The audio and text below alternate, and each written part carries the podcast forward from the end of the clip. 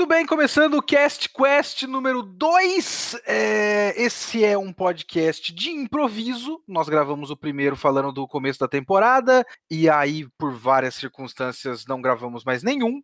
Então eu tô aqui experimentando ideias.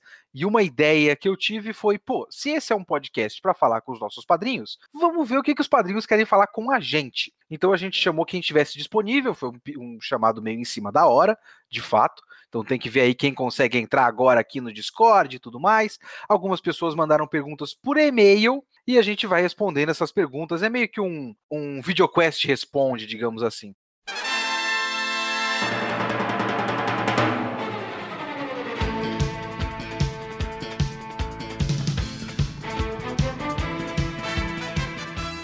Eu estou aqui com o Caneda. Opa! É o meu irmão Danilo. Como vai, senhor? Estamos aí. Tá, vai bem. Estou melhorando a gripe aí, mas estamos seguindo em frente. Pensei que a essa altura você estava dormindo já. Você que tem esse, essa agenda de velho. Dorme sete horas da noite. Isso, obrigado. Obrigado. não, pior que eu tava mesmo deitado. Vai incomodar ninguém na casa, não? Pode gravar? Não, tá de boa, tá de boa. Eu vou começar aqui por, pelas perguntas que mandaram pra gente por e-mail. A gente recebeu três aqui dos nossos padrinhos. Um, a primeira foi o Luca. Todo mundo que participa do grupo do Telegram lembra bem do Luca, que participava bastante e se afastou um pouco por conta de, acho que, prova de faculdade. E faz tempo que não fala com a gente. Mas mandou e-mail e eu sabia que ele ia perguntar disso. E ele foi bem hum. simples. Falou: Oi, Kitsune, aqui é o Luca. Lembra de mim? Sim. O que acha de Ashita no Joe? Danilo, você viu alguma coisa de Ashita no Joe? Não. Eu conheço, né? Mas não não li, não assisti nada. É que eu curto muito o Hajime no Ippo e é bem inspirado em Ashita no Joe, acredito, né? Tem algumas inspirações ali do que a Ashita no Joe criou, né? Então eu fico curioso para ver, até porque eu sou muito fã de, do gênero do esporte, né? Mas eu tenho essa falha de caráter aí de não ter acompanhado nada. Eu só é, corrigi a minha falha de caráter recentemente também, que a Tita no Joe é um desses mangás que eu tava eternamente começando a ler, aí eu lia até um certo ponto, aí eu tinha que ler outra coisa e parava, aí eu voltava e falava, o que tá acontecendo aqui nesse mangá? Eu leio depois. Demorei muito, aí eu parei pra ler e tal. Mas assim, eu vou dizer que eu não... Eu, eu tenho certa curiosidade por, por Hajime no Ippo, de certa forma, para saber o quanto, até onde vai a influência. Boa, porque a gente pode trocar essas experiências, porque Hajime no Ippo eu li bastante. Porque assim, eu, pelo, que, pelo pouco que eu vejo por aí, Hajime no Ippo é muito mais um mangá de esporte do que Hajime no, do que Ashita no Joe. Hajime no Ippo é tipo treinamento, campeonato, campeonato não é, né? Tipo treinamento, luta, competição, o cenário esportivo e tudo mais, né? Sim, tem essa pegada, mas é, tem a, o desenvolvimento do, do caráter do, do Hippo, né? Que ele, ele cresce como pessoa, né? Ele, de um garoto tímido, mostra uma pessoa determinada a continuar no esporte e aí ele vira um grande atleta de verdade, né? Então, então é, tem essa transformação dele e dos amigos à, à volta dele. Agora, o Ashita no Joe acho que era mais uma coisa de senso crítico da situação econômica da época, né? Então é um pouquinho, de, o peso é um pouquinho diferente, né? Enquanto o Ippo ele lutava por conhecimento próprio, né? O, o Joey ele lutava para sobrevivência mesmo. Então, tem um pouco de. O, o Ashita no Joe tem duas coisas muito fortes, né? Que são. Primeiro, um dia vai ter um videoquest, gente, então eu não vou me aprofundar tanto.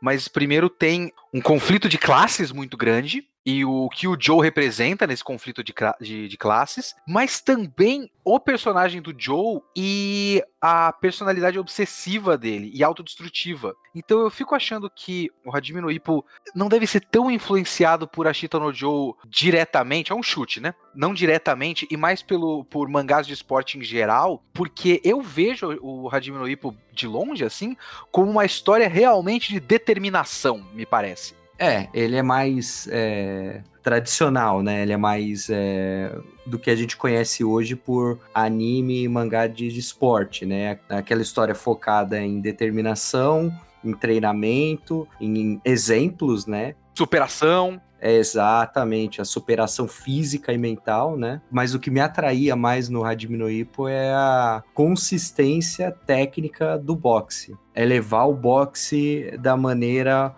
é, mais fiel possível para quem curte boxe mesmo. Você vê o movimento, a, a, o momento do contra-ataque, é, você tinha é, explicações em texto do porquê o Ipo tinha que se comportar é, em, determ, em, determinada luta, por que ele tinha que recuar, por que ele tinha que avançar e colar no corpo do adversário. Então, o Ipo, para mim, ele era mais um mangá para conhecer mais o esporte e ficar por dentro dessas táticas de luta do que desenvolvimento de, de história, de personagem, porque no final das contas era um, um pouco clichê, né? Tanto é que a história avança pra caramba e o Ipo não, não tem o desenrolar romântico que poderia ter com uma menininha. Os personagens meio que não mudam muito ao avançar da história. É, é focado mais em luta, técnica e, e, estratégias do próximo adversário. Eu tenho a sensação que, comparativamente, a Chita no Joe é bem menos técnico. E você falou uma coisa que me fez pensar aqui, você falou em superação física e mental eu acho isso curioso no Ashita no Joe, porque a Ashita no Joe tem muito de superação física, tem muito de superação mental, mas nenhuma das duas coisas é uma coisa boa em Ashita no Joe, sabia? A superação física do, do Joe, e às vezes até o quanto ele se força mentalmente para se superar, são, são coisas negativas, são coisas destrutivas. Não são coisas que, que levam ele. Ah, mas isso é normal, isso é normal do esporte mas é que isso é o centro da história da Ashita no Joe.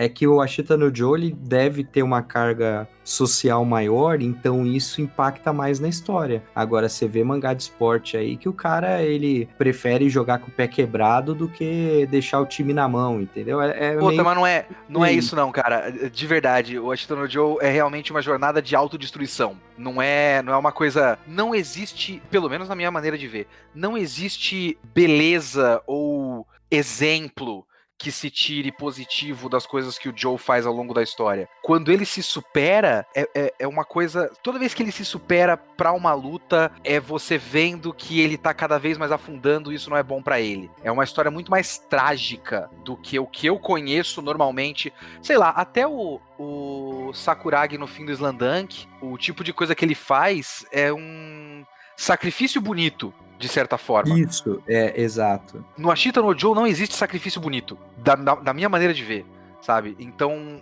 mesmo que o Ashita no Joe seja bem mais antigo que boa parte dos animes e mangás de esporte, vendo pelo tipo de coisa que se costumou fazer ao longo da história, Ashita no Joe é muito diferente. Me dá, pelo, pelo, menos assim, do pouco que eu conheço de coisa de esporte, porque eu não sou. O que me desperta bastante o interesse, porque é, realmente é uma visão é, diferente do que é o costume de hoje, né? Então eu acho o Ashitron Joe foda por causa disso, assim. Ele já era diferente muito antes do, das outras coisas existirem, sabe? Mas eu também não acho que isso, isso seja uma qualidade per se. Isso é uma qualidade em Ashitron Joe porque Ashitron Joe é ótimo. Eu acho que os, o, os clichês usuais do mangá de esporte eu já vi muitas vezes sendo usados de maneiras maravilhosas e criando histórias muito boas, assim. Os clichês per se não são ruins. Eu gosto de clichê de mangá de esporte, sabe? Que eu não tenho tanto costume de, de ver ou ler. Mas eu gosto de clichê de mangá de esporte. Eu gosto do, da equipe se superando, eu gosto do momento de, de clímax de uma partida ou de uma luta. Eu gosto pra caralho, assim. É, é que eu acho que o Ashita no Joe é diferente e isso é uma qualidade em Ashita no Joe.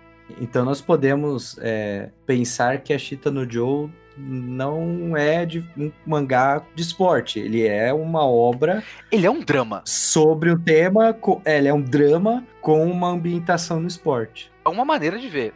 Né? Isso é legal. Isso é legal. Até porque, como eu disse, eu não acho o Ashita no Joe muito técnico. É, tem certas coisas que acontecem em, em Ashita no Joe que eu, eu, assim, eu não sou um grande conhecedor do esporte do, do boxe, apesar de assistir um pouquinho, eu sou mais do MMA, mas eu olho assim e falo, esse cara não pode estar tá fazendo isso. Isso é contra a regra. Ele não pode dar impulso, ele não pode pular com a corda para cima do maluco. Isso é uma coisa que acontece em Ashita Joe. É verdade. É absolutamente maluco. E é, é, completamente fora do que o esporte permite. Mas é da hora demais, assim. Porque uhum. é absurdo e é, de certa forma, horrível também, sabe? Uhum.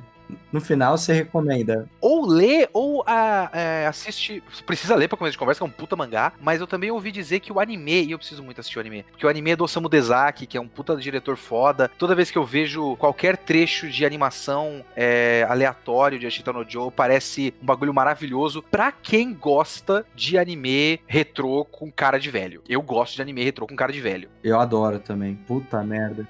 É que tem cara de velho e tem cara de velho, né? Cara de velho anos 90 ainda é bem atual. Cara de velho anos 80 é maravilhoso. Cara de velho anos 70 começa a ficar um pouco travado. Cara, City Hunter, cara. Então, City Hunter é tipo um dos ápices dos anos 80 do jeitão de animação. E é tipo maravilhoso. É maravilhoso. É, nossa. A primeira abertura do City Hunter é, poucas coisas são tão anos 80 do, quanto aquilo. O cara passa a mão na bunda da mulher, dá risada. É, é nesse nível. O, o... Outros tempos. É difícil Outros de engolir tempos. um pouquinho certas eu... coisas. Não, cara, eu comecei a assistir, desculpa mudar o assunto, mas eu comecei a assistir. No terceiro episódio, eu falei, ok, eu tenho que adaptar minha mente para essa época, beleza. É. É complicado hoje em dia, cara tem muito que entrar na, na, na, cabeça da, da época, assim. Mas é legal, mas é legal. Encerrando o, o assunto, entrou aqui uma pessoa chamada DiCaprio, que é um codinome que eu não sei quem é. Quem é que, que entrou aqui? Eu, eu sou o Pedro Monteiro. Pedro Monteiro, Pedro Monteiro eu conheço. DiCaprio eu não conheço. Meu, meu, meu nick aqui no, no Discord é DiCaprio. Ah, saquei. Fala, Pedrão. Pedro Monteiro. Olá, senhor. Boa noite pra vocês. A dinâmica tá, do papo tá tão bom aí que eu fiquei aqui na minha, né? Mas aí você veio com um bagulho que você queria comentar com a gente ou não? É, na verdade não. eu só entrei mesmo só pra, é dar hora pra ver o papo aí. Porque a gente chamou as pessoas para gravarem o um podcast, mas tem tipo umas três ou quatro pessoas aqui que vieram só pra, não, eu quero ouvir. É, eu não tenho nenhum tópico específico assim pra eu vi que você tava falando de animação aí dos anos 80, dos anos 90, ah. né? Não, eu tava, na verdade, eu tava pensando aqui comigo, mudando de assunto, nada a ver com isso aí que você tava falando. Por favor, é pra isso que você tá aqui. Eu queria saber a opinião de você, Kitsune, do Caneda também. Porque eu tava pensando aqui comigo, pensando sobre Game of Thrones. Eu nem assisto Game of Thrones, mas é. vendo a reação da, da galera e um pouco também pensando em outros, em outros casos fora o Game of Thrones, que é, acho que tem até uma certa tendência de séries, de animes de que são muito grandes, que ao passar do tempo vai ficando pior, né? Eu não sei se isso é culpa só dos roteiristas ou a gente que vai enchendo o público, nós que consumimos vamos enchendo o saco, mas é, é meio que uma tendência, né? As coisas ir ficando piores, esses negócios, esses bagulhos gigantes, né? Vocês não concordam? Olha, Danilo, você quer começar ou eu começo? Olha, eu começo dizendo que é tudo uma questão de expectativa, porque tudo que a gente coloca uma expectativa muito grande em cima, por melhor que seja, a gente acha algum problema, entendeu? A gente tem que levar em conta que a série ela alcançou os livros, são mídias diferentes. As teorias que existem na, na obra literária não vão fazer parte da obra da série da TV. Tanto é que essa lenda do Zorihai, sei lá o que, da espada de fogo, na série só falaram uma vez e olhe lá. Então, assim, hoje em dia, é, essa mania de canal do YouTube ficar criando mil e uma teorias e fica em cima da série e coloca easter egg, você vai gerando um hype que acaba com a série, que afunda. Aconteceu isso com Lost, de que foi criando expectativa, criando, criando, criando. No final das contas, o público queria mais do que a série que realmente precisava entregar. Porque uma coisa é o que você quer que a série entregue, outra coisa é o que a série precisa. Nesse podcast eu não vou permitir ninguém falando mal de Lost aqui, hein? Vamos com calma que vocês começaram, ó, ó, ó. Kitsune, Kitsune, eu chorei duas vezes no final de Lost. Eu adoro. Eu chorei quando eu fui mostrar, quando eu fui mostrar pra Ju. Eu falei, Ju, olha o final de Lost. Eu, eu chorando. Não é bonito. A Ju olhou pra mim, sério que você tá chorando? eu, eu entendo Lost. A questão é o seguinte: a internet é legal, você cria teoria, você discute sobre a série e tal. Só que chega num ponto que as pessoas vão criando na cabeça delas um monte de expectativa, um monte de teoria em cima da, da obra, que no final das contas não precisa ser tudo isso. O, o que aconteceu na, no segundo, no terceiro episódio que teve a luta, né?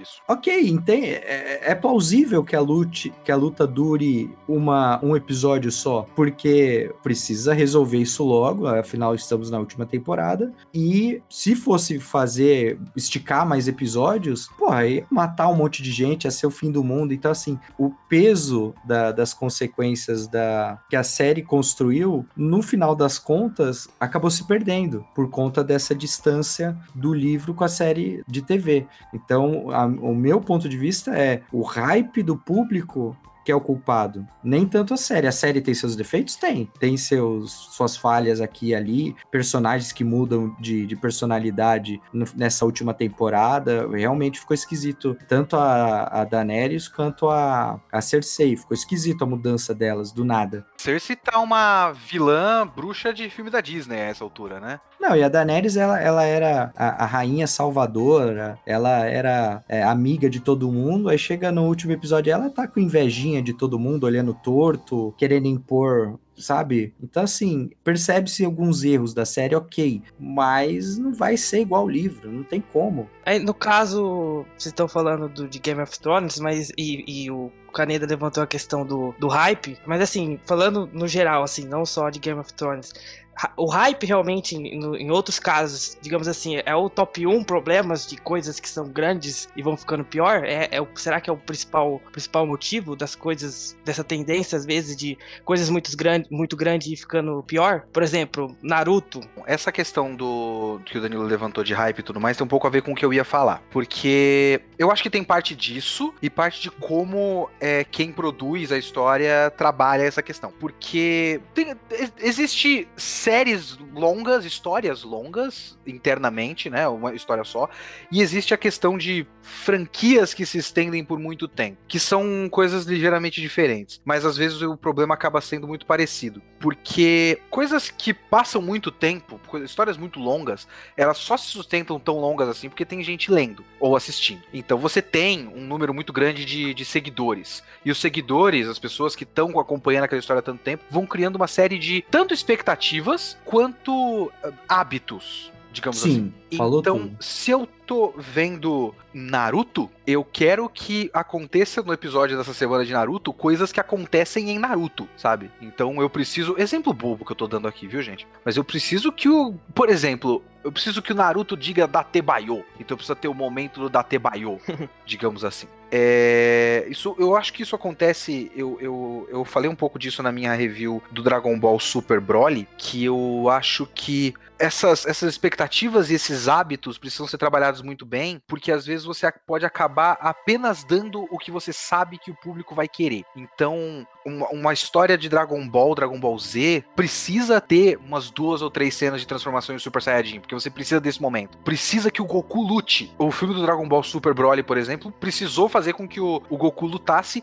mesmo que a história não peça que o Goku lute mas isso é uma expectativa do público. Então o cara vai lá e atende. Agora, histórias que não são só franquias que precisam ficar repetindo iterações, assim, não é tipo um Super Sentai ou um Doctor Who da vida, que tem é, versões diferentes e você vai criando esses hábitos para alimentar esses hábitos e expectativas. Histórias muito longas podem cair um pouco nisso também, mas eu acho que tem um pouco só da, da maneira como o público vê. E às vezes eu acho que o público não quer acompanhar muito a mudança da, da história. Porque se não é uma. Se o roteirista é bom, Vamos pegar o One Piece, por exemplo. É, é um ótimo roteirista. Ele, ele, sabe o que ele tá fazendo. Só que eu não sei se o One Piece é o melhor exemplo, mas eu comecei com esse exemplo, então eu vou, vou continuar com esse exemplo. A pessoa vai acompanhando e vai criando certas expectativas porque ela quer que aconteça. Se a história não efetivamente responder a essas expectativas, a pessoa pode acabar considerando que ela tá pior, sendo que ela não tá pior. Ela só não é o que a pessoa quer, porque não é o que ela veio vendo ao longo dos tempos.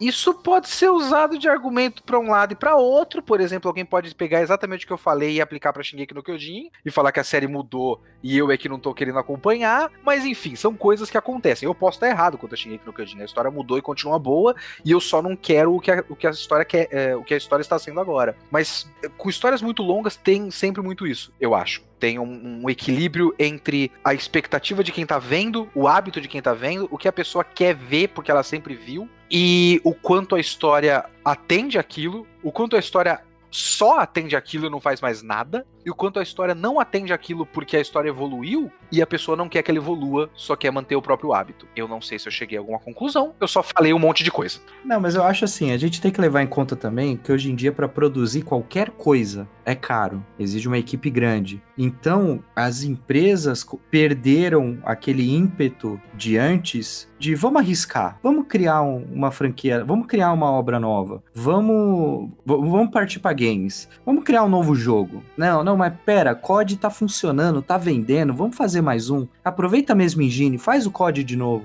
Pô, Battle Royale, hein? Bota no COD, bota no COD. Então, assim, eu vejo tanto é, na indústria de filmes, é, é, é, os atores fazendo sempre o mesmo tipo de filme, The Rock sempre é o mesmo personagem em todos os filmes, o The Rock é o The Rock em todo filme, eu vou ver o The Rock sempre, e o, Tom Cruise. Qualquer filme deles eu tô lá assistindo. Porque são eles, né? É, mas é o mesmo estilo de filme a, a, indústria de jogos tem as suas franquias ali, franquias de jogos que eles vão sempre fazer daquela maneira para agradar o fã. Então tem essa questão do custo, né? E isso gera um problema, no meu ponto de vista, de diversidade a médio e longo prazo, porque os novos é, autores de mangá ou os, no, os novos desenvolvedores de jogos, eles vão entrar para a indústria e vão, ok, eu tenho que repetir essa fórmula, porque senão meu mangá não vai vender, ou senão meu jogo não vai agradar. Tanto é que veio o tanto é que a gente vê casos aí de, de mangás bons, desconhecidos,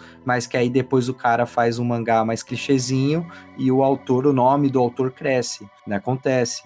Isso é um exemplo bom porque isso é exatamente o que aconteceu mais ou menos com. Exatamente, mais ou menos é foda. Com o cara do Soul Eater. Porque Exato. o Soul Eater é um mangá muito diferentão, e aí ele foi lá e fez o Fairy Tail dele depois, que é o Fire é, Force. A questão do custo da, da indústria para desenvolver uma obra pode. É pode tirar o ímpeto, né, da, da, tanto da indústria quanto do autor de fazer algo diferente. Mas quem faz coloca o seu nome na história. Você pega o Slandank. Por que, que o Slandank é foda? Porque ele acabou no auge. Porque o próprio autor viu que, ok, eu não consigo melhorar mais do que isso. O meu mangá tá perfeito aqui. Porra, o público quer mais.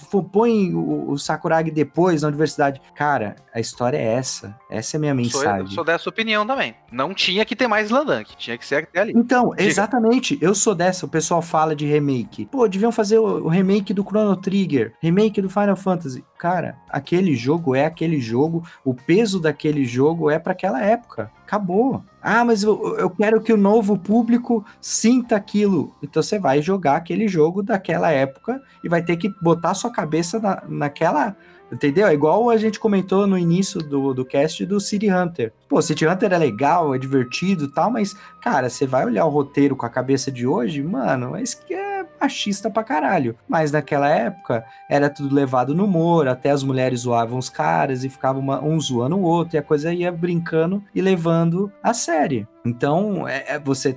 City Hunter tem o peso dele daquela época. Você hoje você tem que adaptar a sua cabeça para aquela época. E ok o autor, ele, quando ele tem essa plena consciência do que ele vai fazer, ele não vai ouvir o fã. Ele, ele não vai, ah, eu tenho que deixar o Jon Snow vivo porque as menininhas suspiram. Foda-se, se eu preciso que esse personagem morra pra história ir pro ponto que eu quero, ele vai morrer. E é isso que, o, o que a série tá pecando em fazer. Não, eu. Sobre essa questão aí que vocês estavam falando, quando um autor faz uma obra de sucesso e logo depois ele faz um, um mangá genérico, a, o pessoal vai e julga bastante. Também acontece com obras grandes, tem a sua fase de ouro, que. E aí a história piora e entra meio naquele. naquela frase lá do Batman Cavaleiro das Trevas, né? Ou você morre herói ou você vive o suficiente para se transformar no vilão. Então, é, esse julgamento do público, às vezes, é muito forte. Acho que tinha que ter. É, acho que o ideal é como o Caneda falou: uma obra como Slandunk, que o autor tem o tato que, e que ele soube administrar e, e desenvolver e encerrar. O ideal, no mundo ideal, seria. funcionaria desse jeito. Pressões, né, cara? Tem muitas pressões. Tipo, eu não sei como é que esse cara conseguiu terminar esse mangá tão cedo sinceramente. Então, mas aí também tem o caso dos, dos, mangás e animes que começam bem, que tem suas fases boas e de, que depois desanda. Mas eu, eu, acho que ainda assim o julgamento, o julgamento por essas obras, com o público padrão, o público geral, é muito forte, porque por, pelo final ser ruim, parece que a obra é ruim. Eu acho isso um pouco injusto. Eu acho que isso tem um pouco também de a gente tentar entender o, o que a gente tá dizendo que é ruim, sabe? O Naruto, por exemplo, é um que ele era, eu considerava muito consistente tematicamente, e aí o final ruim ele é ruim porque quebra a consistência temática. E isso faz a série estragar para mim, porque o que ele construiu foi esquecido. Agora, por exemplo, o Soul Eater. Soul Eater não exatamente quebra nada do que a história construiu. Ele só é um final sem graça para uma série que era qualquer coisa menos sem graça. Então eu não acho que o final sem graça estraga a série. Ele só não tá à altura do que era antes. São conceitos, são ideias diferentes. Mas eu acho que sempre tem que a gente entender que, o quanto a gente tá julgando o que a gente quer que a história seja e o quanto a gente tá julgando o que a história é, quer ser. É, porque, por exemplo, Lost. Eu, eu nunca assisti Lost. Eu tô falando por comentários que eu, que eu vi. Você né, vai dizer que é perfeito, não vai? É isso que você vai dizer? Não.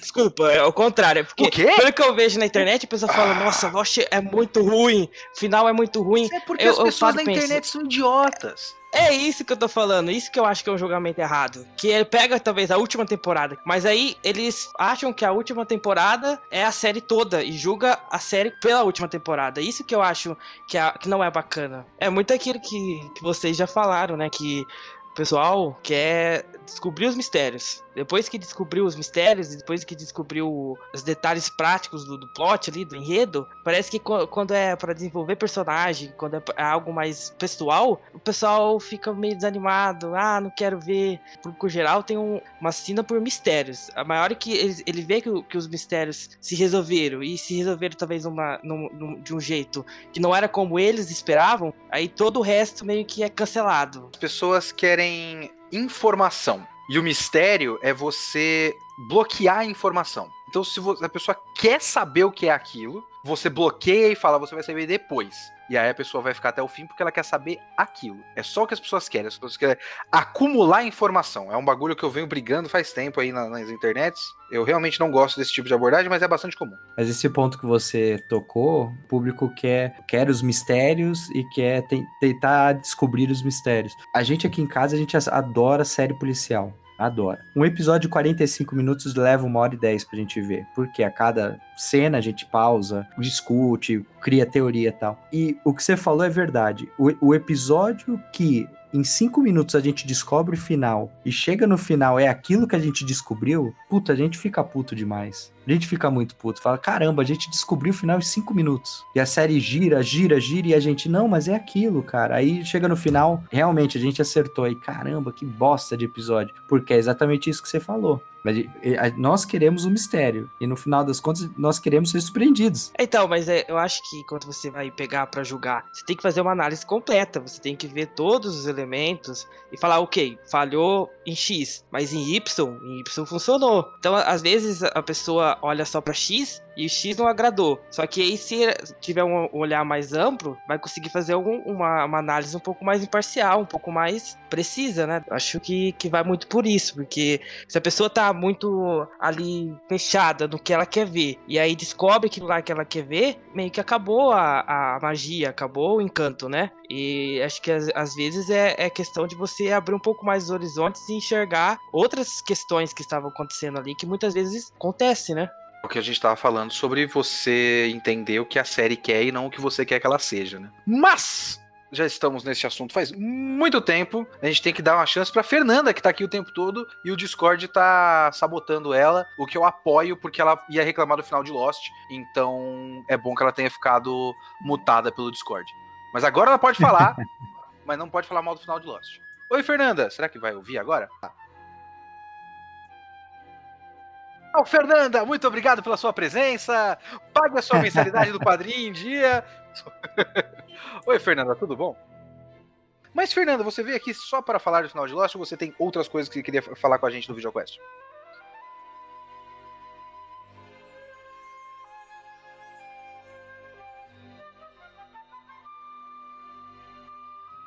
31 e o Danilo 33, né, Danilo? É, então, a é mais ou menos da, da, mesma idade, assim. Então a gente pegou uma época de. que assistir anime era muito difícil e tu, e tu assistia, basicamente lia e assistia o que tu conseguia. TV e uns três mangá na banca, né? É, é, aqui, aqui em Vitória até tinha um, um cinema que tinha um, um, um, clube de anime que um dos caras baixavam essas coisas e aí ele traduzia com uma professora de japonês e passava pra gente no cinema. A gente pagava, sei lá, um real, dois reais de entrada e eu assisti várias coisas, tipo Bakura Hunter, Excel Saga, é, Love Hina, coisas que eu jamais imaginava assistir numa época que pré-Crunchyroll e tudo mais. E, não sei, é, é, com o tempo eu fui me tornando mais intolerante, assim, e, e sei lá, eu, eu consigo, hoje em dia eu consigo assistir muito pouca coisa, assim, porque eu, eu não consigo lidar com Moe e com menininhas gritando e. Hum. Ah, não suporto. e aí, quando eu falo que eu gosto de, de anime mangá, na verdade eu quero dizer que eu gosto de Berserk, que eu gosto de Pum Pum, por exemplo, que eu gosto de Nio Asano, que eu gosto de Urasawa. E é, sei lá, é é muito difícil conseguir pessoas que gostam de anime mangá e que gostam dessa parte de anime mangá que eu, que eu curto. E que hoje em dia eu tenho mais. não tenho mais tolerância para ver, sei lá, moe e coisas. E hoje em dia 90% de coisas que eu vejo no anime no Crunchyroll é tudo isso e eu não consigo assistir nada.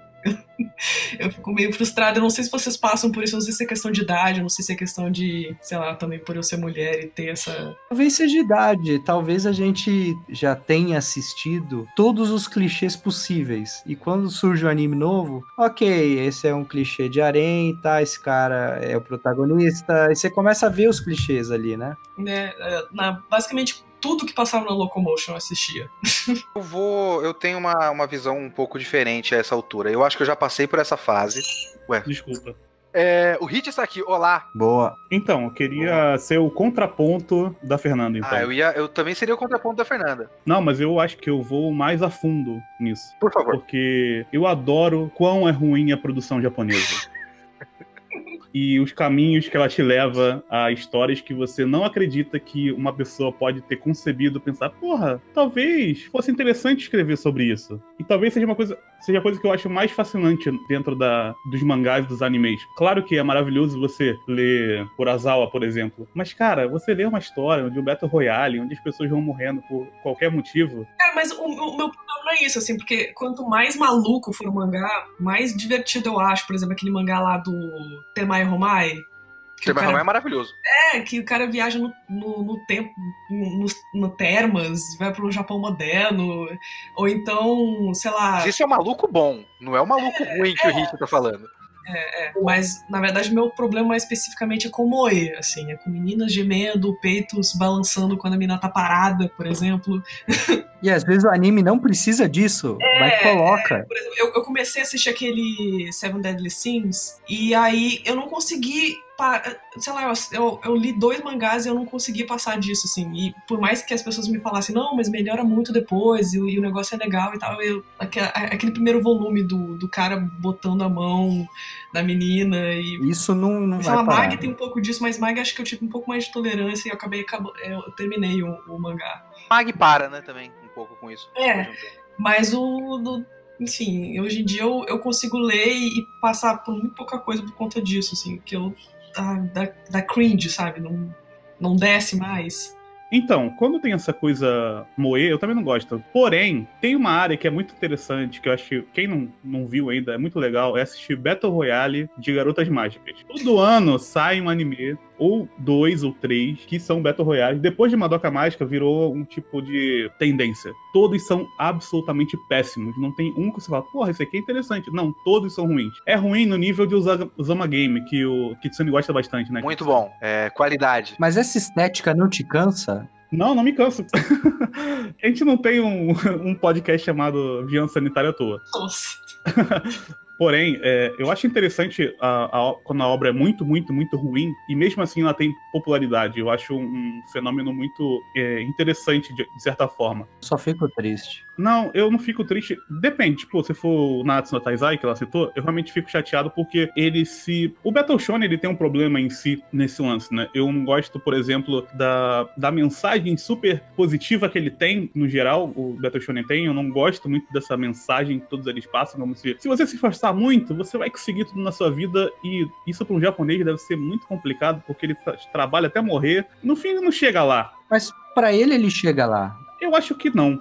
Eu acho que não. Eu acho que é mais um. É, é quase uma propaganda para dizer, porra, é difícil, eu sei que é difícil, mas, poxa, tenta aí, cara. Com essa. Com esse fogo sempre aceso, mas talvez quando você fique velho, você, poxa, será que realmente valeu a pena? Eu não sei. Lendo sobre autores japoneses, eles, eles têm uma. Quando o cara é mais velho, ele sempre tem uma coisa meio negativa. Então eu fico, eu fico na dúvida se realmente eles se sentem assim, eu cheguei lá. E quando você vê, sei lá, Evangelion, você viu o Hideaki Anno, e ele meio que tá, tá dizendo, poxa, essa mensagem ela é muito complicada, né? Você leu Vagabond? Sim. Cara, é o extremo oposto.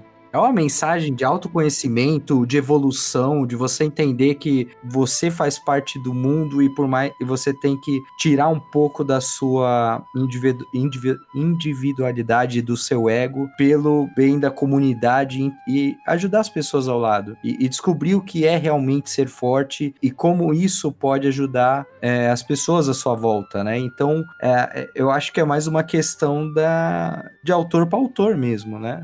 Sim, mas eu, eu, pelo menos, eu não tenho essa fechada essa ideia na minha cabeça, mas pelo menos o Inoue, eu acho que ele tem uma visão bem ocidental das coisas, principalmente quando você vê o Real, por exemplo. Porque eu sinto que depende muito do autor, realmente, como você colocou, depende muito do autor. Mas quando você pega numa visão geralzona das pessoas comuns japonesas que estão fazendo suas obras, porque quando você está falando do Inoue, você está falando de um cara um pouco acima da média. É, é ou bastante acima da média, dependendo do, da forma que a pessoa vê. Uhum. Então, quando você pega esse tipo de cara, ele tem já uma, um pouco mais, um know-how um pouco mais, maior para conseguir tratar de determinados temas. Mas voltando ao que eu estava querendo dizer, é que eu realmente acho é, interessante toda essa forma que a mídia japonesa aborda e histórias ruins fazem muito sucesso, porque é uma forma. Todo mundo gosta de história ruim todo mundo gosta. Porém, a forma que as coisas que fazem sucesso lá, talvez se elas fossem trazidas para cá, elas não seriam não fariam exatamente o mesmo sucesso que fazem que fazem lá. Até o Crunchyroll às vezes ele coloca os animes fazem sucesso no Japão e fazem sucesso aqui. Você vê que as listas, elas não são exatamente iguais, elas são diferentes. Elas têm os japoneses têm uma particularidade no gosto deles. E eu acho isso muito legal, sinceramente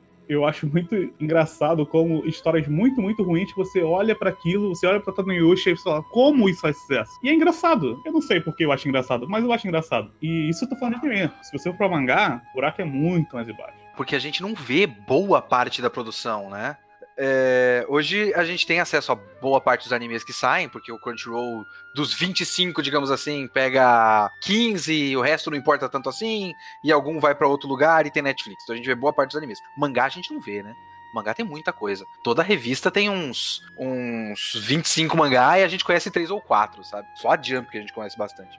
Agora, a Fernanda começou dizendo que não tem muita paciência, principalmente para moer e eh, passou muito por moer e por fanservice, né? Que são duas maneiras de agradar otaku homem, adulto. Uhum. Então tem isso. Eu acho que isso é, é importante e eu tô com ela em metade. Porque o fanservice do peito balançando realmente é um bagulho que eu tenho muita preguiça. Na Natsu no Taizai eu não consigo. Já deu para mim, por exemplo. Então eu concordo com você nisso. O Moe é um bagulho que eu vou, eu vou contar uma, uma pequena parábola aqui, uma pequena história minha. Vocês conhecem can, canta, Cancole, Cantale Collection? Cantare Cancole. É, Cantai, isso. Cantai Collection. Já ouviu falar de Cantai Collection? Não. Não. Vamos lá. O que é Kantai Collection? Kantai Collection é uma coisa muito Japão. É, Kantai Collection é um jogo, eu espero não estar é, falando muitas coisas erradas, mas é um jogo de celular, de, de, É um cara de game de celular, de navios de guerra, né? Mas. Você não, não, não é só um super trunfo com fotos de navios de guerra. Eu vou dar uma chance para vocês me dizerem como são esses navios de guerra. Menininhas moer. São meninas moes, navios de guerra. São meninas fofinhas, obviamente. Óbvio que é. É muito famoso, teve um anime. Eu vi o primeiro episódio do anime, na época que saiu. E passava numa escola, a menina principal, ou o navio principal, queria. é, é, são coisas que a gente tem que falar. quando Isso eu concordo com o, com o Hit. A gente tem chance de falar essas frases. O navio principal queria agradar a senpai da escola. Você entende como é mágico isso? Mas não é isso que eu quero dizer. A menina queria agradar sem pai na escola, não sei o que, e aí tem um ataque à escola, não sei exatamente o que, que acontece lá. E aí tem toda uma cena de batalha. Tem um, um dos navios, eu acho que era um navio de guerra japonês muito famoso. Se pai era o próprio Yamato. E aí, por ela ser um navio japonês, ela também é representada por uma menina vestida de sacerdotisa. Sabe aquele kimono branco com calça vermelha? Uhum. Da menina da Sailor Mart? Sim. Então, a menina era isso, se eu não me engano, ela faz aquele arco e flecha, ela solta flecha, flecha vira helicóptero, porque ela é um navio.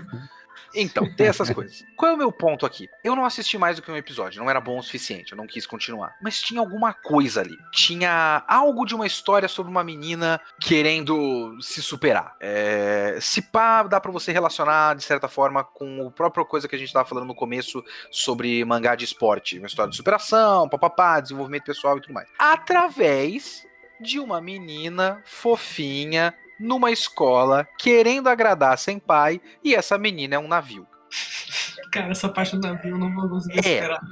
O que eu quero dizer com tudo isso? Vou fazer um paralelo com outra coisa que não tem nada a ver. Hoje eu trabalho com quadrinho de herói. É, a maior parte dos heróis, pouquíssimos deles precisam do uniforme que eles usam. O Homem de Ferro precisa porque o poder dele é a porra da armadura. O Capitão América precisa porque ele é um homem bandeira. Quase nenhum outro precisa. O Wolverine não precisa da roupa amarela dele. O Gavião Arqueiro não precisa da roupa roxa dele. Ele pode estar, assim como recentemente ele está, de calça e camiseta. Seria exatamente a mesma coisa. Mas é uma coisa que existe na indústria. É uma coisa que existe na mídia. Você meio que aceita. Esse uniforme do Wolverine é legal, ele não precisa usar, mas é assim. Então, quando você tá assistindo anime ou lendo mangá, às vezes você meio que tem que aceitar que as coisas são desse jeito. Tipo, grandes histórias de esporte do- dos mangás. Poucas delas são sobre carreira no esporte. Uhum. Hajime no Ippo é, a Shita no Joe é, mas Eu, me- eu me lembrei de Keijo agora. Keijo, ó, Keijo, por exemplo, é uma dessas coisas que você precisa aceitar que existe. Tipo, boa parte dessas histórias de esporte se passa na porra de uma escola, porque isso é a cultura japonesa. E a cultura japonesa, tipo, os caras realmente acreditam que a única parte boa da vida deles é a escola, então eles vão ficar voltando pra memória da escola eternamente. Então você tem que aceitar que se você quer uma se você gosta de da- da- do estilo da arte, você gosta da narrativa, você gosta da estética, você gosta da qualidade da animação, você gosta desse tipo de coisa, e você gosta de esporte, você gosta de história sobre superação, garra e trabalho em equipe, você meio que tem que aceitar que ser- essa história vai ser contada através de colegiais num campeonato interescolar e não através de adultos num campeonato é, nacional. Então eu meio que cheguei num ponto que a história da menina fofinha, eu tenho que passar por cima disso. Eu- hoje eu tô vendo Hitoribochi. Eu recomendo pra todo mundo. Eu amo de paixão Hitoribochi. De verdade, é simplesmente maravilhoso. É uma história sobre uma menina com ansiedade e ela não consegue. Ansiedade, tipo, provavelmente clínica. E ela precisa. Ela quer. Ela colocou na cabeça dela que ela vai ser amiga de todo mundo na escola. E ela tem uma dificuldade patológica de falar com pessoas. Então é uma história sobre ansiedade, uma história sobre problemas psicológicos, uma his- história sobre superação de problemas psicológicos através da amizade e de pessoas que entendem os seus problemas. E isso é contado através de uma menina bonitinha, com amigas bonitinhas, numa escola bonitinha, com música bonitinha, com uniforme de colegial. Eu meio que aceito, sabe? Isso é o que é. Mas aí a gente tem os próprios limites. Por exemplo, eu não tenho muita paciência pra é, shonen com um grupo secreto e todo mundo tem um uniforme bonito. Seraph of the End, Shingeki no Kyojin, Blue Exorcist. Essas coisas eu tô um pouco cansado com o grupo cool com o uniforme cool, sabe? Esse é um, um- um clichê que eu não tenho paciência.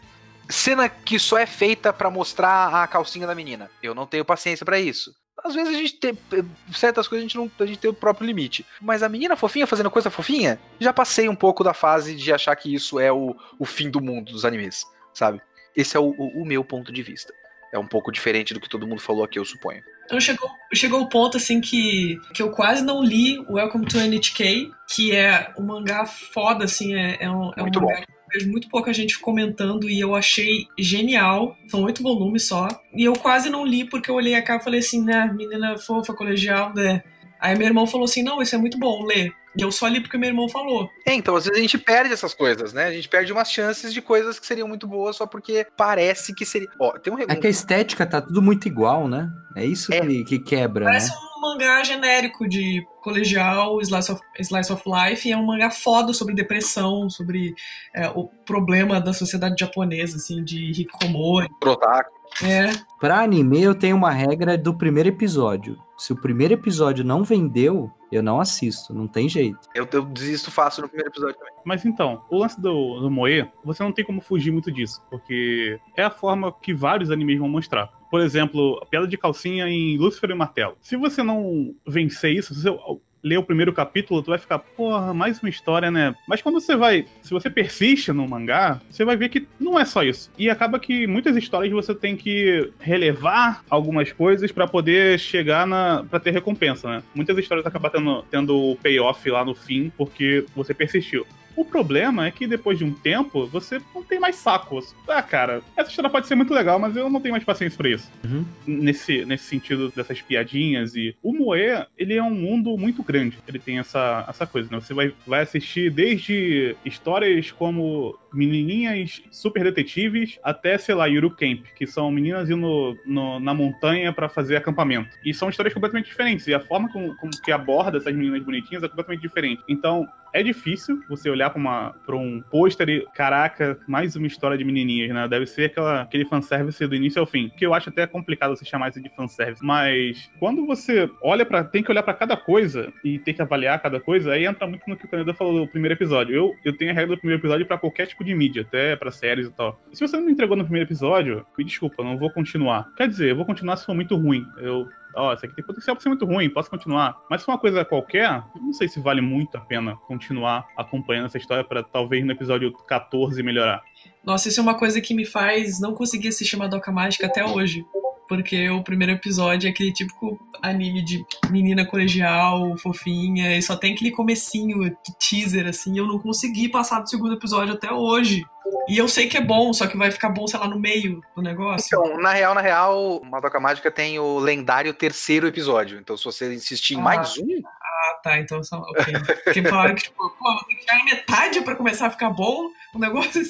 Vou ter que assistir sete episódios, tolerar esse negócio aqui, até ter, sei lá, os meninos começarem a morrer eu acho que a gente pode abrir, e o pior é que tem mais dois assuntos aqui de, de e-mail que mandaram pra gente, que também dão discussões muito longas, mas também tem que dar chance para mais pessoas que estão aqui com a gente. Então, eu acho que a pessoa que está com o nick ele, LMP Sky queria falar alguma coisa e eu não sei quem é essa pessoa. Se você puder dizer, o seu nome de pessoa no RG? É, Lucas. Lucas. Lucas. Qual Lucas? A gente tem muito Lucas no grupo. O Lucas Paim. Ok. Olá, Lucas! Muito Lucas, cara. Muito Lucas e muita Ana no grupo do Telegram. Ó, eu conheço uns cinco Lucas também. Nossa senhora. Eu tinha dois assuntos, mas eu vou falar só um então. Quando aconteceu aquela polêmica com. Deixa eu ver o nome dele o Nobuhiro Watsuki, que eu acho que é o autor de, de Rurouni Kenshin. Esse mesmo. E teve aqueles problemas, que ele tinha aqueles DVDs de, DVDs de pornografia infantil, mas eu vi muita gente argumentando, falando, falando que ainda assim com, é, iria consumir a, a, a, obra dele, que é o Samurai X, porque dentro da obra não existia esse tipo de assunto, nunca foi abordado. É uma obra que muita gente considera muito boa e que tem muitas mensagens boas. Hum. Então eu só. Então, o assunto que eu queria levantar é: quão grande é, é, é o buraco entre um autor e a própria obra? O quanto a obra é, reflete o autor e se é, se é certo consumir e descobrir uma obra de um autor ruim, mas que uma obra que fala de coisas boas. Então eu queria só tentar falar sobre esse esse buraco aí e essa discussão sobre é, se realmente é uma coisa certa consumir a obra e dar dinheiro, por assim dizer, para alguém que é uma pessoa ruim, por assim dizer. Eu, eu tenho coisa a dizer. É, vamos lá. O, o, o caso do Atsuki é muito triste para mim. Lógico que, né, vamos colocar as coisas em perspectiva. O caso do Atsuki é muito mais triste para as crianças que foram filmadas na porra do DVD. Então, Exato. Eu, a minha tristeza de é, eu gostava do cara e agora não posso gostar mais é muito irrelevante aqui. Mas é disso que estamos falando no momento. Então, só para colocar as coisas em perspectiva. É, meu caso com o Atsuki é muito, muito triste, porque o Kenshin foi o meu primeiro mangá preferido. O Danilo, é, se vocês não sabem, o Danilo é o meu irmão. Você é o meu irmão, não é? Olá, oi. Sou. é, o Danilo é o meu irmão. Isso é verdade, viu? Quando, quando as pessoas são irmãos, assim, tem uma época da vida que elas moram juntas. Não sei se vocês estão ligados disso. Em alguns casos. É, infelizmente, né? Acontece, né? A gente tinha a coleção do Kenshin, a primeira coleção do, da, da JBC, o meio tanco. A gente desenhava muito, né? E o Kenshin era um mangá. Eu acho que o Danilo, ele tinha até um bagulho de a gente queria uma referência de uma pose de um cara com a espada cortando de frente. Aí o Danilo falava é, edição 13, abre no meio. Edição 14, abre no começo. Caraca. O Danilo tinha isso. Aí a gente fala, ah, não, é aqui mesmo. Aí a gente é, via o, a pose e fazia referência e tal. A gente gostava pra caralho do Kenshin. E aí eu trabalhei na JBC, trabalhei na segunda edição do negócio. Tive muito orgulho de trabalhar na segunda edição do negócio. O cara foi na JBC um dia, eu conheci esse homem pessoalmente. Eu olhei na cara desse homem e falei em inglês para ver se ele entendia. Sou um grande, sou um grande fã de você. Eu, tive, eu não tive essa chance de falar isso para ninguém na minha vida.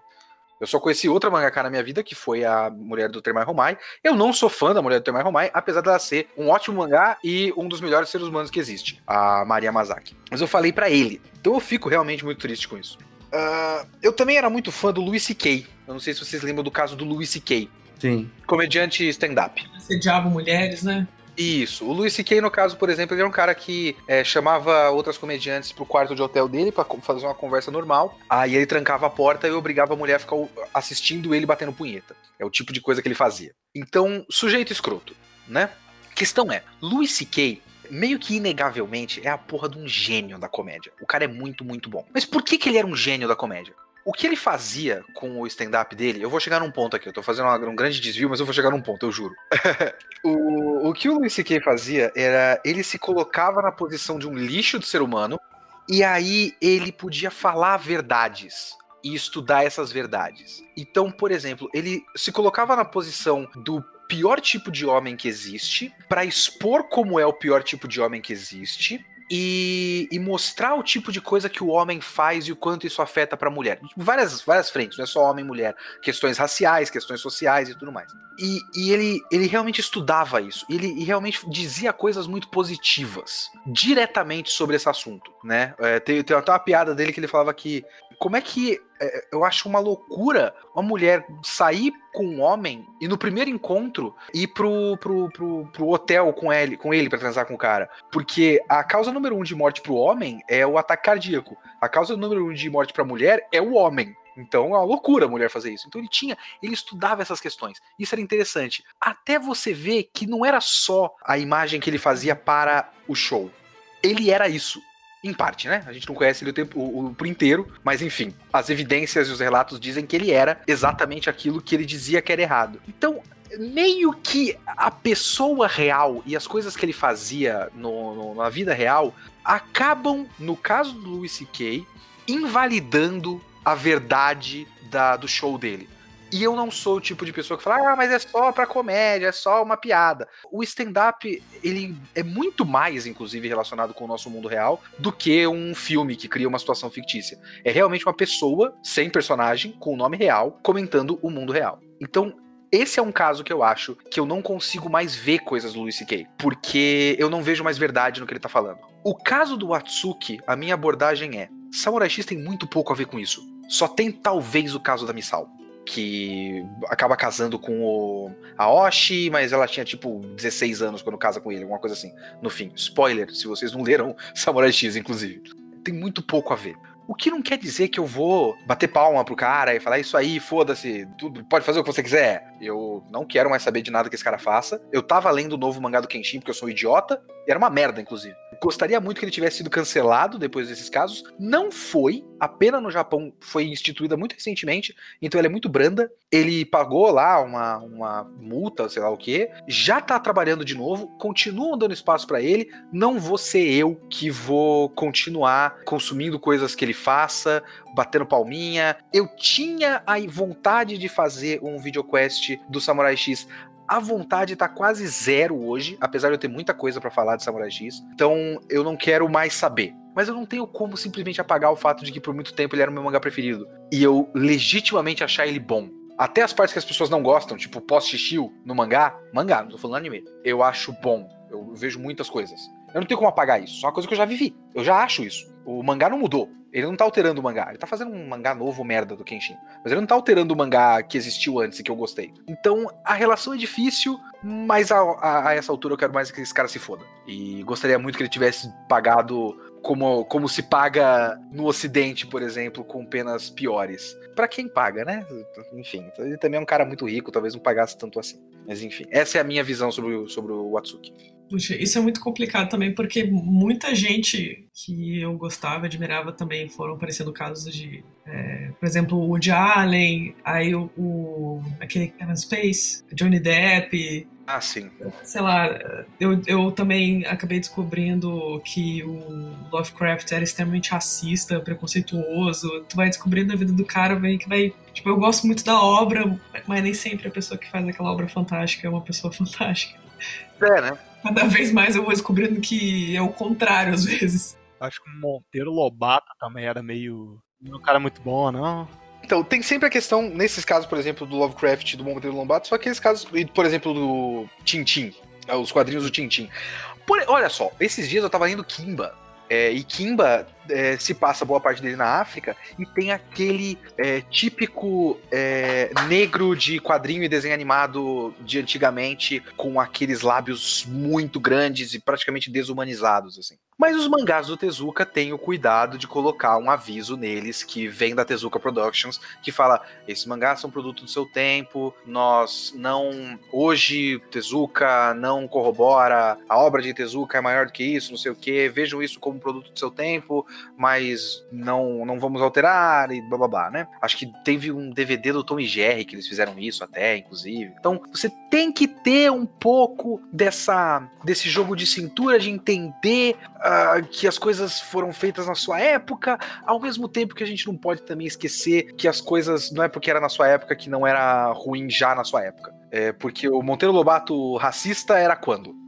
Quanto tempo depois da abolição da escravidão no Brasil era o Monteiro Lobato racista e o quanto ele não estava só é, reforçando o, o, discurso de uma classe dominante que não queria que aquela situação é, estivesse daquele jeito com negros com tanta liberdade quanto eles tinham naquela época estavam começando a ter. Então a gente não pode só esquecer que, não, naquela época estava tudo bem. Tava tudo bem para quem estava tudo bem. Sempre foi ruim para quem sempre foi ruim. Então é, é difícil, é difícil, é complicado.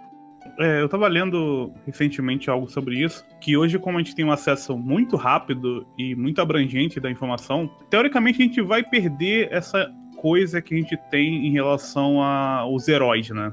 Antigamente você não sabia como essas pessoas, o que essas pessoas faziam. Você tinha apenas o que a mídia, a grande mídia te mostrava. Então era muito mais fácil você mascarar um tipo de vida que a pessoa tinha. Eu vi um filme recentemente sobre é, a esposa que conta a história de uma mulher que o cara ganhou, não é Pulitzer, é o foi Nobel, Nobel. Isso, ganhou Nobel porque porque ele era muito bom, mas no fim descobriram que ele, na verdade, ele não era ele que escrevia, era a mulher e ele vai ganhando todos os louros sobre isso, e no fim você descobre que na verdade não foi ele, foi a mulher que fez. Também eu vi um filme do é, Big Eyes, que era basicamente isso: a mulher que pintava as coisas. Eu acho que esse movimento de perder essa referência de, do super-homem, ele vai cada vez ficar maior. Eu não sei onde a gente vai chegar com isso, de que a gente vai conseguir fazer uma, uma grande reflexão de que a obra é uma coisa e quem fez é outra coisa, ou se a gente vai querer que essas pessoas que fizeram obras maravilhosas sejam pessoas maravilhosas e a pessoa viva uma grande mentira na sua vida. Ela não consiga ser mais quem ela realmente era antes do sucesso. Porque é inegável que, por mais que essas pessoas sejam pessoas terríveis, elas fizeram grandes obras. Às vezes, tem coisas que você olha assim, como o caso do Atsuki, você fica, porra, pedofilia, pá, uma coisa muito complicada e você olhar para a obra de novo e pensar, poxa, foi um pedófilo que escreveu isso aqui. Só que ao mesmo tempo isso é limitar a pessoa a um problema que ela tem ou alguma coisa de errado que ela fez. Então eu não tenho essa visão fechada na minha cabeça de que até que ponto o quão, as coisas ruins que a pessoa faz devem ser uma influência dentro da obra que ela fez o Kitsune falou com o cara, falou que era mega fã, e aí já cria uma, já cria uma, uma abstração maior da obra com o autor, né? Mas quando você olha só para a obra em si, sem, sem, aquela, sem aquela existência imanente, um, um ser ali, você só olhando para a obra, eu não sei se eu consigo dizer que tá, esse, essa pessoa fez tal coisa. Mas ao mesmo tempo, quando você descobre as coisas, você também tem essa dificuldade de olhar para essa mesma obra e dizer, poxa, ela é boa pra caramba, mas a pessoa que fez isso é uma pessoa ruim. Então, será que eu posso gostar disso? Eu tenho, eu tenho esse direito de gostar disso? Entra muito nessa parada, né? Será que eu tenho direito de gostar depois que eu descubro as coisas? Será que eu continuo com esse direito? Eu acho que você continua com esse direito. Até que ponto, o que isso diz sobre você mesmo, né? Quando você pensa sobre isso, né? Sim, porque tem toda uma, uma grande. Sempre que uma pessoa muito grande, muito famosa erra, vem uma coisa muito forte por cima. Quanto mais poderes você tem, o Homem-Aranha, né? Hum. Quanto mais poderes tem, mais, mais, mais responsabilidade, né? Muito foi te dado, mas também quando é tirado também é muito. Mas, ao mesmo tempo, isso suja a pessoa, mas eu não sei se ela deveria sujar a obra do cara ao mesmo tempo. E ao mesmo tempo é difícil de você não sujar a obra, porque você vai continuar dando dinheiro para esse cara. E eu não quero mais dar dinheiro para esse cara, mas o que ele fez antes é muito bom. É por isso, é, é por isso que eu falo. Diga. Desculpa. É, é, por isso que eu fiz a relação, por exemplo, com o Louis C.K., porque eu acho que a gente tem que medir um pouco o quanto a, a pessoa informa a obra. O Louis C.K., a, a obra dele era a opinião dele. Então, e a opinião dele era sobre esse tipo de assunto. Ele, ele era o contrário do que ele dizia. E o stand-up tem uma, uma comunicação muito grande entre a pessoa, a ideia, a ideologia e, e o texto per se. O Kenshin é um pouco diferente. Teve recentemente, acho que o caso daquele maluco, que eu acho que era o diretor do anime do, do MMA Junkie. MM, MMO Junkie, não é isso? Esse cara, o diretor, ou ele é um tipo um ultranacionalista militarista bizarro, ou ele é tipo pró-nazismo, um negócio assim, tipo, abertamente nazista, um negócio assim. Agora, a gente tem que ver o contexto maior. O, o MMO Junkie, se eu não me engano é esse, é uma obra que não tem nada a ver com isso. É uma adaptação de um mangá. O mangá, o autor não tem nada a ver com isso. O mangá original não tem nada a ver com isso. É, o cara é tipo, quando você é o diretor de um, de um anime assim, é, esse cara é só um contratado. Então, MMO Junkie tem absolutamente nada a ver com o fato desse maluco ser nazista. Caso seja, né? Se eu não me engano, é esse o caso. O anime específico que ele fez, que ele foi contratado para dirigir, não tem nada a ver com o que ele é. Então é muito difícil para mim fazer essa relação, sabe? E também é um trabalho muito coletivo. Por mais que existam os assistentes no mangá, o mangá costuma ser uma obra um pouco mais autoral. Samurai X é mais uma obra do Watsuki do que uma obra da Jump. É, então a linha é um pouco mais tênue, mas ainda é um pouco distante. É, o Louis C.K., por exemplo, é completamente misturado uma coisa com a outra, é muito difícil ver a obra sem ver a pessoa. Então as coisas não são tão simples. E eu acho que a gente tem que avaliar essas questões também, isso é tudo muito vago e a gente falou muito sobre isso aqui. e esse vídeo, esse Cast Quest já está com uma hora e meia de gra gravação, senhores. E eu não sei se a gente consegue colocar é, mais nada agora. Eu peço perdão para todos. Diga, senhor Lucas. Só que eu queria finalizar essa parte só falando que essa, esse assunto já é muito complicado, mas o problema é que ele começa a ficar mais complicado ainda quando a gente coloca o fator internet no meio do problema.